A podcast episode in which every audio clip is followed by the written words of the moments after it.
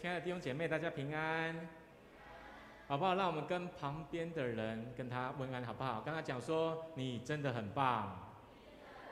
为什么很棒？因为今天台风天，你们依然来到神的殿敬拜他，真的非常不容易，好不好？这个时候我们拍手来给自己一个鼓励，好不好？感谢神，感谢神，让我们能够聚集在他的面前，能够一起敬拜他。啊，特别今天台风天，求神与我们同在，好让这个台风。不要影响到台湾等等的事情，求神帮助我们。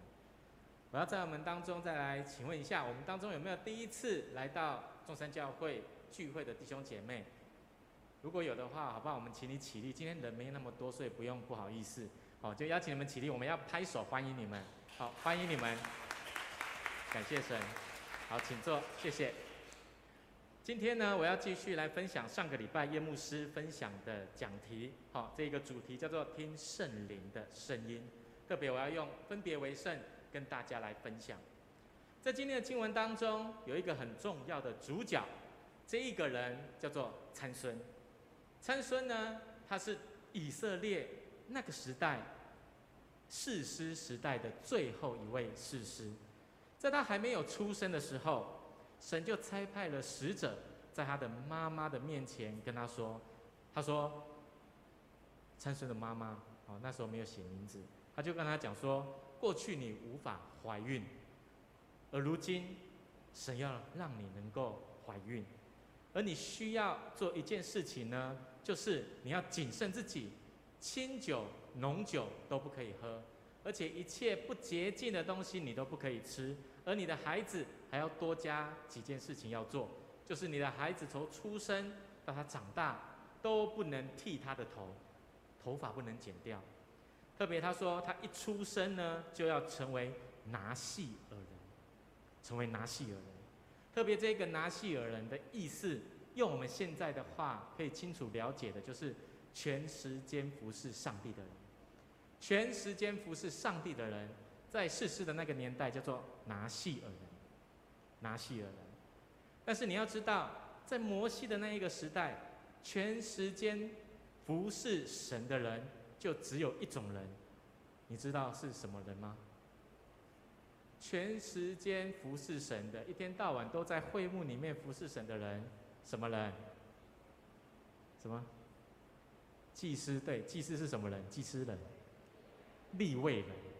在那个年代，摩西的时代，全时间服侍神的人就只有利未人，而利未人是神直接拣选他们，直接拣选这一个支派，要去到圣殿里面服侍神。但是呢，后来神又另外定了一个条例，这个条例呢，记载在民数记的第六章第二节，他说什么？他说：“你要晓諭以色列人说，无论男女，许了特别的愿，就是拿细耳人的愿，要离俗归向耶和华。意思就是说，不只是立位人可以服侍神，只要你是以色列人，你许了特别的愿，这就是拿细耳人的愿，而他就要离开世界世俗的事情，归向耶和华，服侍神。”然后在当中做神要他做的事情，所以你可以发现，在摩西那个时代，当时全时间服侍神的人就可以分为两种：第一种是什么？利未人；第二种是什么？拿细耳人。而他们之间的差别到底在哪里？到底在哪里？你可以看 PPT。利未人跟拿细耳人不一样的地方是，利未人是神直接拣选这个支派的。而拿细耳人不是，哦，他是自己自愿，或者是他小的时候，他爸爸妈妈就帮他许的这个愿，自愿献给神的。所以在当时全时间服侍神的人，不是直接被神拣选，就只有你可以，不是你自己也可以向神许这个愿，这个叫做拿细耳人。而利未人他们要做，就是管理那个时候会幕一切的事物，而拿细耳人不一定。不一定是在会幕里面，只要神要他做的事情，他就应该要去做。所以利未人是直接神拣选的，而拿撒勒人不是拿撒勒，拿细耳人，哦，是自己或者是父母自愿要把它奉献出来，你自己愿意，他的父母愿意，就可以成为拿细耳人，就可以成为拿细耳人。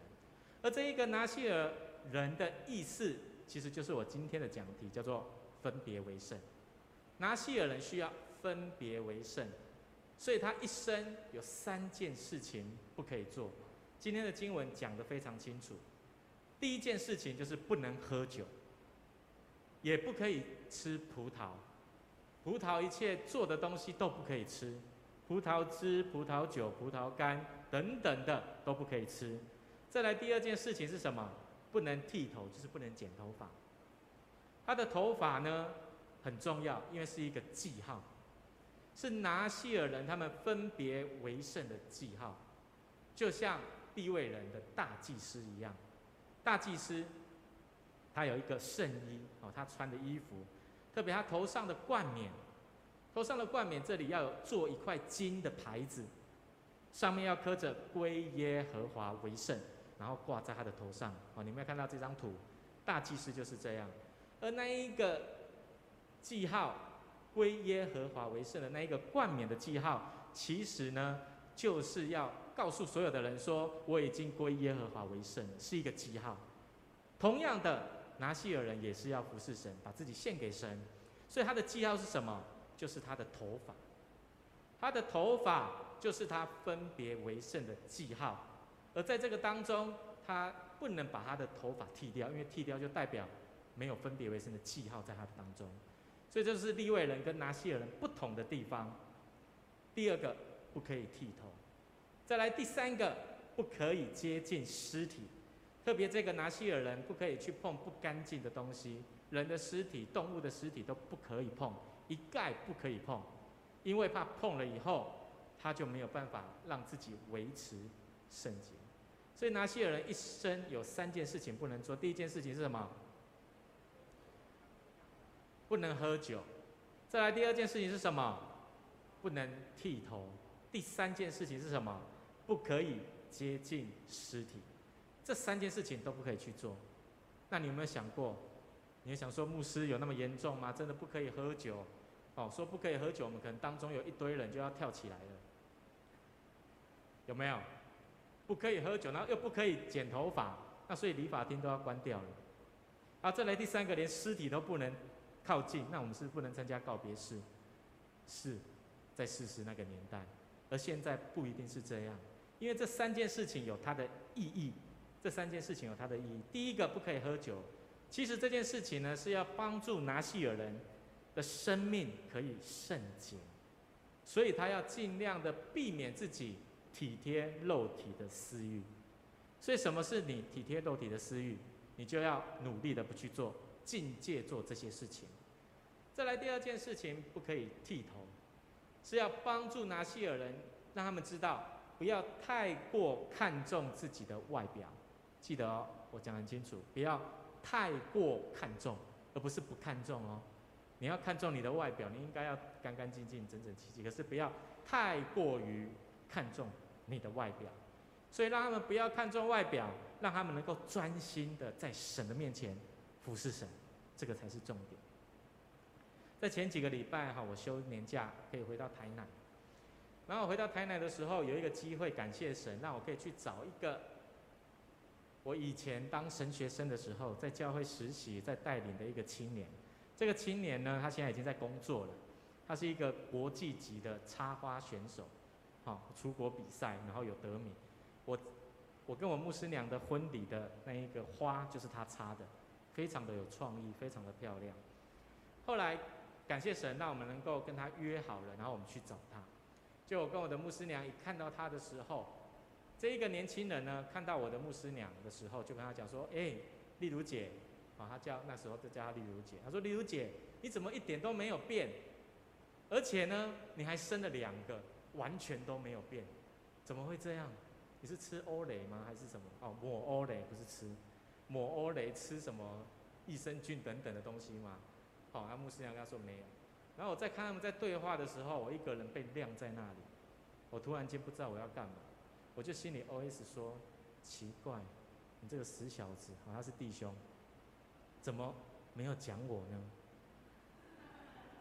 难道是我变很多吗？我变很多吗？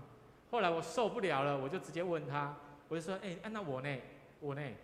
然后他就一直不敢说，嗯嗯啊啊嗯嗯，然后后来就说：“哎、少恩哥，他说你有岁月的痕迹呢。”我就说：“哪有？我哪里有岁月的痕迹？哪里？”他说：“有啊，你看你笑的时候都有鱼尾纹。”我心里想：好家在哦，我那时候戴口罩，要不然他就说我有法令纹。所以，亲爱的弟兄姐妹，你觉得我有鱼尾纹吗？现在看不出来，因为我没有笑。那这样子？他就说我有岁月的痕迹。后来在预备这篇讲道的时候，就想到，嗯，感谢神，你用你的话来安慰我，哦，不要太过于看重自己的外表，哦，好看就好，不一定要都没有皱纹。所以感谢神，让我们知道，成为拿细耳人，成为服侍神的人，不要太过于看重自己的外表。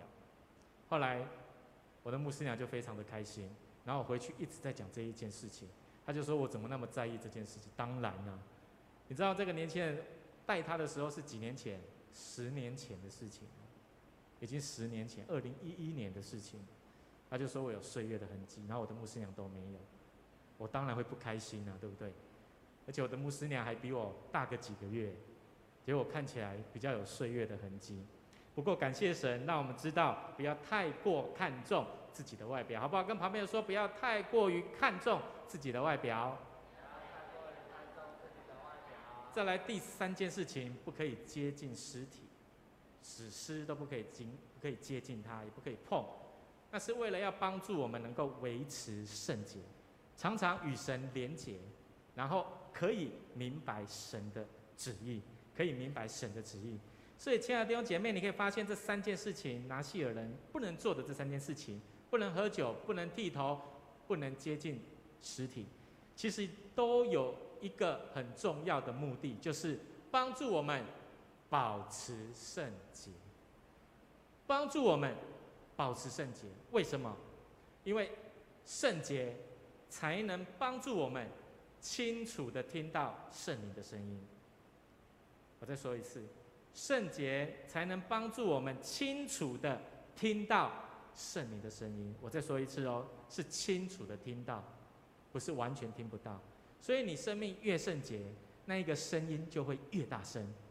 你的生命越合神心意，越尽情的生活，你心里圣灵的声音才会越来越大声，越来越大声，越来越大声。所以你要让自己常常保持圣洁的状态。为什么要这样子做？在立位记的十九章第一节到第二节经文这样说：“他说，耶和华对摩西说，你要晓諭以色列全会众，跟他们说，你们要圣洁，因为我耶和华你们的神是圣洁的。神说我是圣洁的，所以你们应该要成为圣洁。而在圣洁的当中，圣洁才有办法跟圣洁连结在一起，圣洁没有办法跟污秽在一起。”污秽会消失，圣洁如果比较大的话，污秽会消失，它就不见了。所以，我们为什么不能看见神？因为看见神，我们有罪就消失了。这就就好像什么？我们有手机，我们会打电话。你打电话，手机要听到清楚的听到对方的声音，清楚的听听到对方的声音，一定要收讯要好。如果收讯不好，你就听不到对方的声音。因为对方的讯号跟频率跟我们的接不起来，所以你就要去到一个收讯好、频率好的地方去接受那个讯息。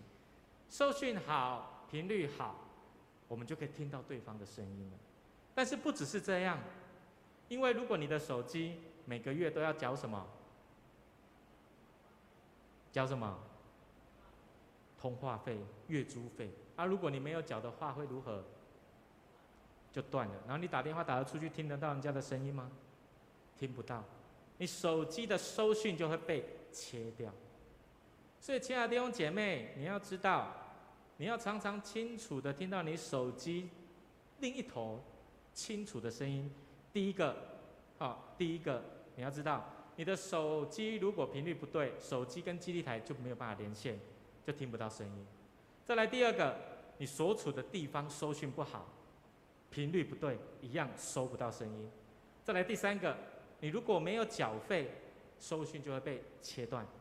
同样的，听不到声音。第一个，你要怎么听到？第一个，频率要对；第二个，收讯要好；第三个，你的费用要缴。我不是电信公司来个催款的哈。这三个才有办法帮助你永远听到手机另一端的声音，手机另一端的声音。同样的，圣灵跟我们每一个基督徒的关系也是一样，我们要跟圣灵的频率对了，连线了，你才有办法听到圣灵的声音。第二个，我们要常常处于正确的位置，收讯才会对，声音才会清楚。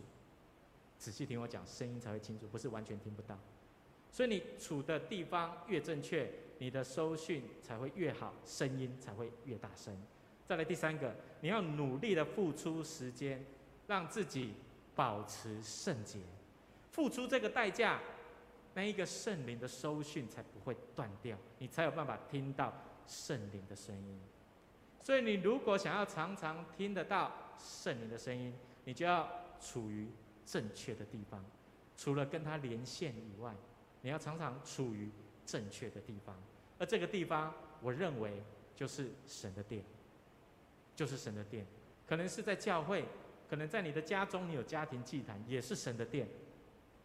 而在这个神的殿的当中，收讯是最好的。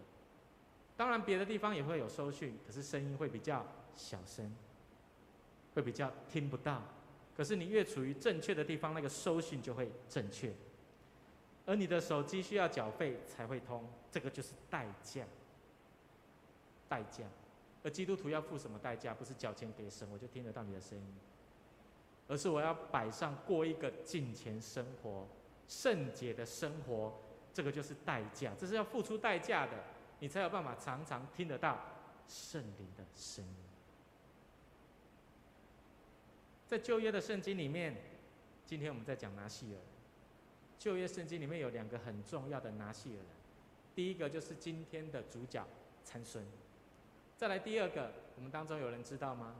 第二个很重要的拿细耳人，就是接下来神要兴起的士师，叫做撒母耳。撒母耳是第二个，第二个拿细耳人，他从小就在圣殿里面长大。他跟参孙一样，他们还没出生的时候，妈妈就为他做了一生的决定。什么决定？他们两个都要献给神，成为拿细耳人。参孙跟撒母耳都是一样。而在那个当中，你可以发现撒母耳的那一个时代，当时撒母耳记上的经文第三章第三章第一节这样子说，他说。童子撒母耳在以利面前侍奉耶和华。当那些日子，耶和华言语稀少，不常有默示。意思就是说，士师参孙哦，他死了以后，有一段黑暗的时期。这个时候没有一位士师兴起。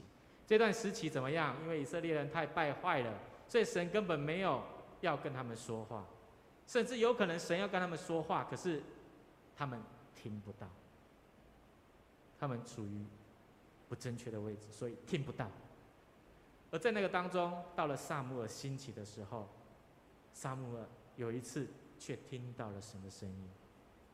当时所有的人都听不到神的声音，只有撒母耳。为什么撒母耳可以？他在圣殿的时候，神就叫他，他吓死了，他以为是以利在叫他。后来叫了一次、两次、三次。到第四次的时候，这个以利发现啊，这是神的声音。为什么第四次才发现？因为神那个时候没有跟任何的人说话，言语稀少，所以就教撒母耳怎么回应神。后来呢，你可以发现，当撒母耳住在圣殿服侍神的时候，他就学习过一个圣洁的生活。这就是我刚刚所说的。他愿意与神连线，他愿意与神交通。再来第二个，他愿意让自己常常处于正确的地方，就是圣殿。他小的时候都在圣殿里面服侍神。再来第三个，他付出代价，学习在圣殿里面过着一个持守圣洁的生活，这就是他所付出的代价，而这个才可以帮助他清楚的听到圣灵的声音，因为他有圣洁的生命，所以圣洁的生命跟圣灵的声音是相辅相成的。你有圣洁的生命，才有办法清楚听到圣灵的声音，而有圣灵的声音，我们才知道我如何过一个圣洁的生活。为什么？因为圣灵会提醒我们要维持圣洁，好不好？让我们跟旁边人说，圣灵会提醒我们要圣洁。圣灵一定会提醒我们每一个人要过一个圣洁的生活。而如果他没有提醒你，你可能就要小心了，因为你听不到。我相信圣灵都在我们的心中，都在提醒我们，而你听不到，听不到就会像今天的经文的参孙一样。我们当中应该很多人考过驾照，机车的，机车的驾照有一关就是直线平衡驾驶，而你在骑的过程当中，只要你的轮轮子。压到管线的时候，就会发生什么事情？啊，就会叫警报器就会叫，然后就扣分数。而当你听到的时候，你会继续再压那个管线，还是马上赶快回到正确的轨道？正确的轨道，因为你不想要听到那个声音，你不想被扣分，你想要通过机车驾照，考到这个驾照。而圣灵跟我们的关系就是这样，我们常常走在一条道路的当中，当你。偏离轨道的时候，嗯，声音就会出现了，而那个嗯声音的出现，就是圣灵的声音，他会告诉你，哎，你压线了哦，赶快回到你正确的轨道当中，要不然你会一直被扣分哦。圣灵跟我们的关系就是这样，因为他要我们做正确的决定，走正确的道路，在你的一生当中，圣灵会不断的提醒你。可是你要让自己保持圣洁，你才有办法听到那一个提醒的声音，提醒的声音。在今天的经文，你可以看到，参孙他长大了以后，他长大了以后，他就去到一个马哈尼旦这个地方。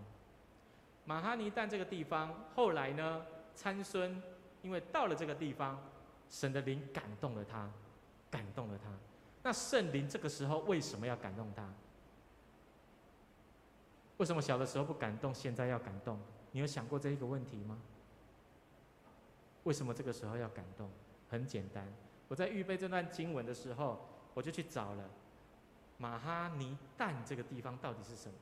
它的意思呢，就是蛋的军营。以色列人有十二个支派，其中一个支派叫做蛋。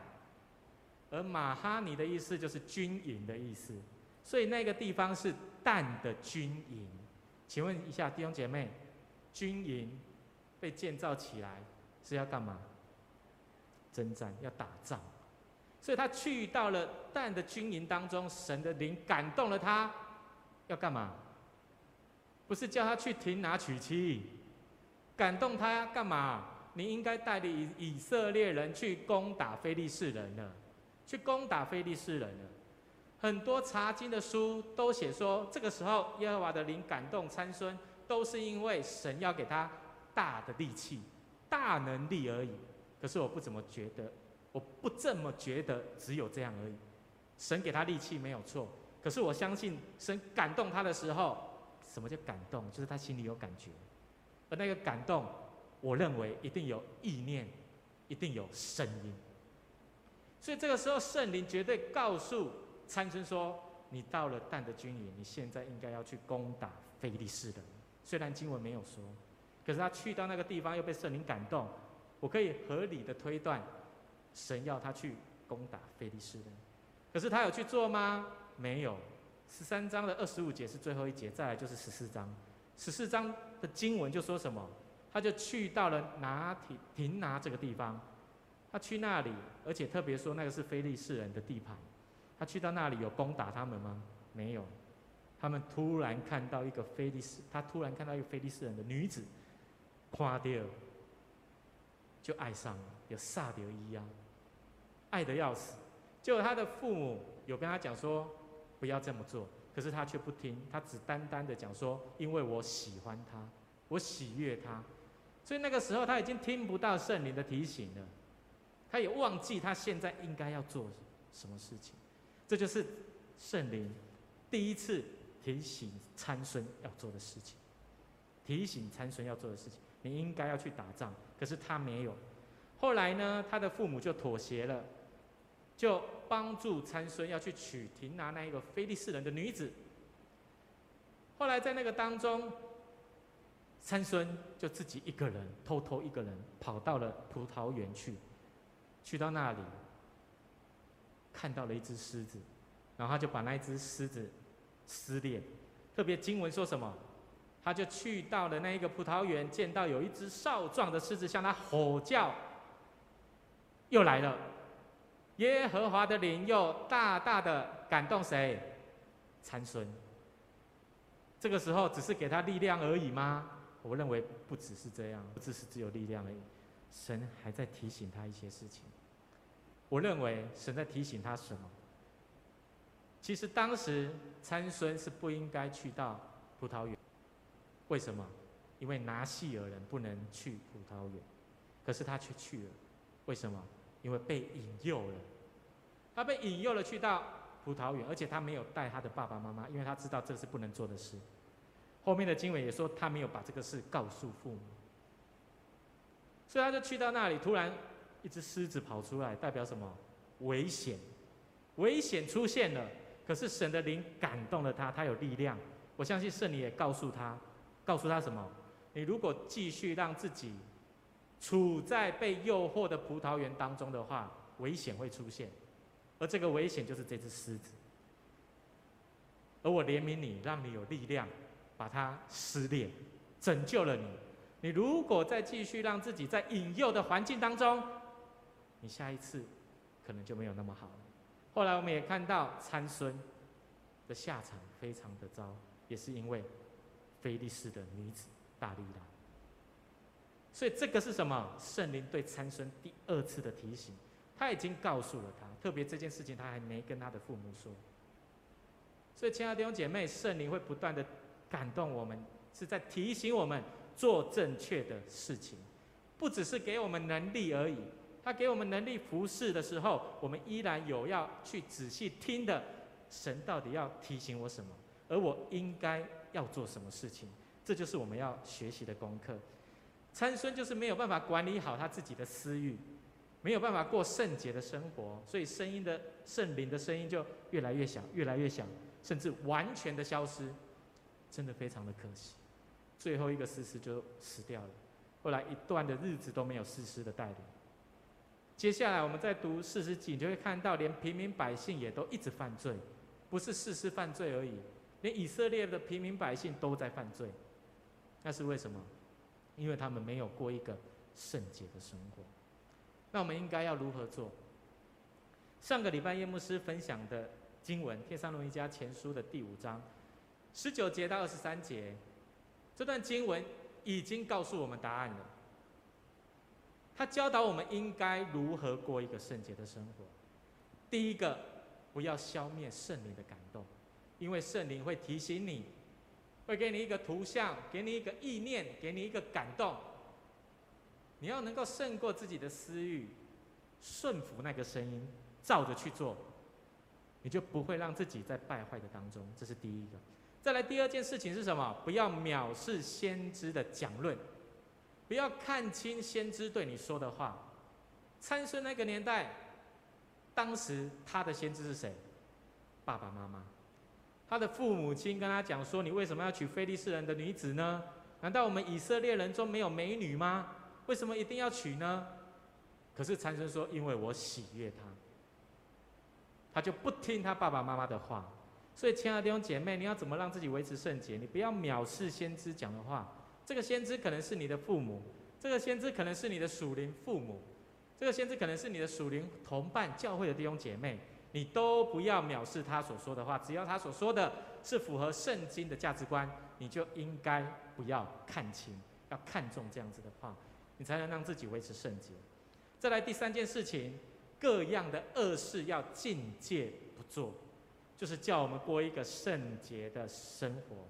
最后，保罗告诉我们，只要我们能够做到这三件事情：第一个，不要消灭圣灵的感动；不要藐视先知的讲论；各样的恶事要禁戒不做的时候，下面的经文就说：愿赐平安的上帝使你们全然成圣。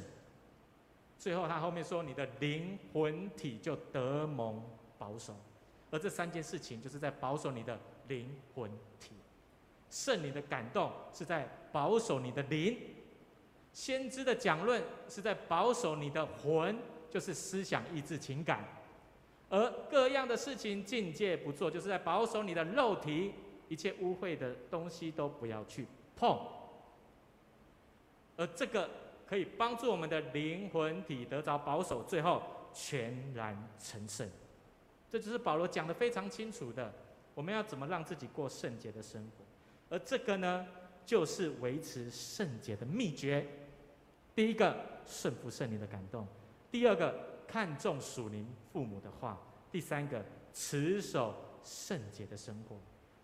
唯有如此，我们才有办法常常听见圣灵的声音。就这么简单，可是做得到的人却不多，因为我们常常。过着自己想过的生活，做着自己想做的事情，如参孙一样。最后，我用家人所说的话做结束。我们长老教会的影响者，哦，有人说他是创始者，可是对我来讲，我觉得他是影响者，哦，因为不是他创造长老教会，他只是创造长老教会的制度。而他有一个学生，他有一个学生叫做诺克斯，他回到了英国的苏格兰，就创造了。那一个苏格兰的长老教会，加尔文他这样子说，他在面对圣灵的时候，他这样说，他说圣灵在信徒生活中不断呼召人悔改，过敬虔和敬畏上帝的生活，使人意识到自己愿意放下原有的理性意志，让上帝的智慧和意志成为自己的，人的心充满圣灵更新的情感。人臣服于圣灵的引导，选择过敬虔的生活。他一连串拖拉库，一拖拉库讲那么多，你听得懂他讲什么吗？没关系，我知道你不懂，所以我帮你整理了三个重点。哪三个重点？这一句话你再看一次哦，我是照着他的话讲重点的哦。这一句话有三个重点，他告诉我们什么？第一个，圣灵会提醒我们要悔改；第二个，圣灵会引导我们放下自己的意志。就是我自己想做的事，然后做神要我做的事情。再来第三个，圣灵会引导我们过敬虔的生活。这就是加尔所说，非常有名的神学家，我们长老教会的影响者、创始者。他在那一个年代就知道圣灵有这样子的能力了。他帮助我们悔改，帮助我们放下意志，帮助我们过敬虔的生活。而这个呢，就是顺服圣灵。听得到圣灵的声音引导的过程，第一个悔改，第二个放下，第三个圣洁。你要先悔改，放下你自己的想要，最后你才有办法成为圣洁。我们同心来祷告。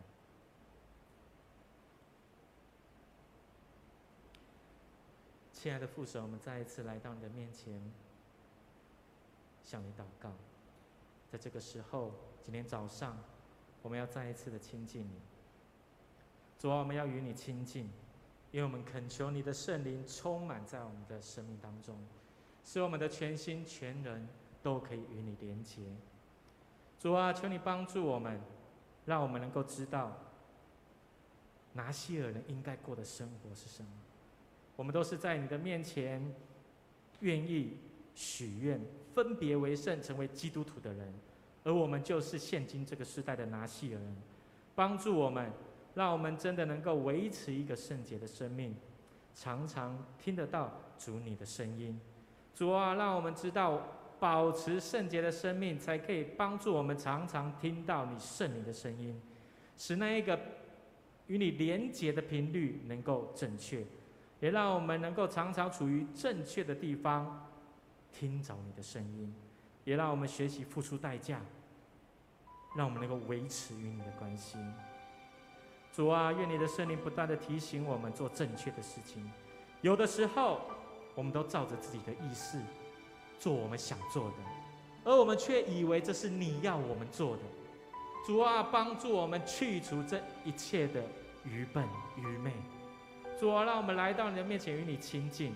不管是我们的婚姻、感情、工作、课业、家庭一切的事情，主啊，我们都不做自己的主，而是愿意将自己奉献给你，照着你的旨意去选择我们的婚姻、感情、工作、课业、家庭一切的事情。主啊，帮助我们与你有正确的关系。当我们不在正确道路的时候，恳求你的圣灵不断的提醒我们。一次的提醒，两次的提醒，主啊，求你让我们能够走在正确的道路当中。愿你帮助我们，让我们能够顺服圣灵的声音，圣灵的感动，也让我们能够看重属灵父母的话，让我们能够持守圣洁，荣耀你的名。愿你垂听我们的祷告，主耶稣，我们谢谢你，赞美你。我们在你的面前同心合一的祷告。是奉靠耶稣基督的圣名。